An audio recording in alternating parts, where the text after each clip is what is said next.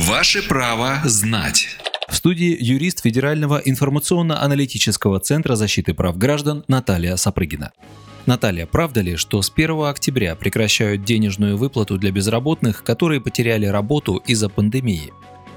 С 1 октября заканчивается действие некоторых мер господдержки в отношении безработных граждан. К примеру, прекращаются выплаты в максимальном размере 12 130 рублей пособия по безработице для индивидуальных предпринимателей. Кроме того, прекращается выплата пособий по безработице тем гражданам, которые ранее состояли на бирже труда и которым они были продлены до 1 октября на основании постановления правительства Российской Федерации от 10 июня 2020 года года, номер 844. Напомню, что с сентября уже перестал действовать ряд мер поддержки безработных. В частности, повышенный до 4500 рублей минимальный размер пособия по безработице в сентябре вернулся к своей прежней величине – 1500 рублей.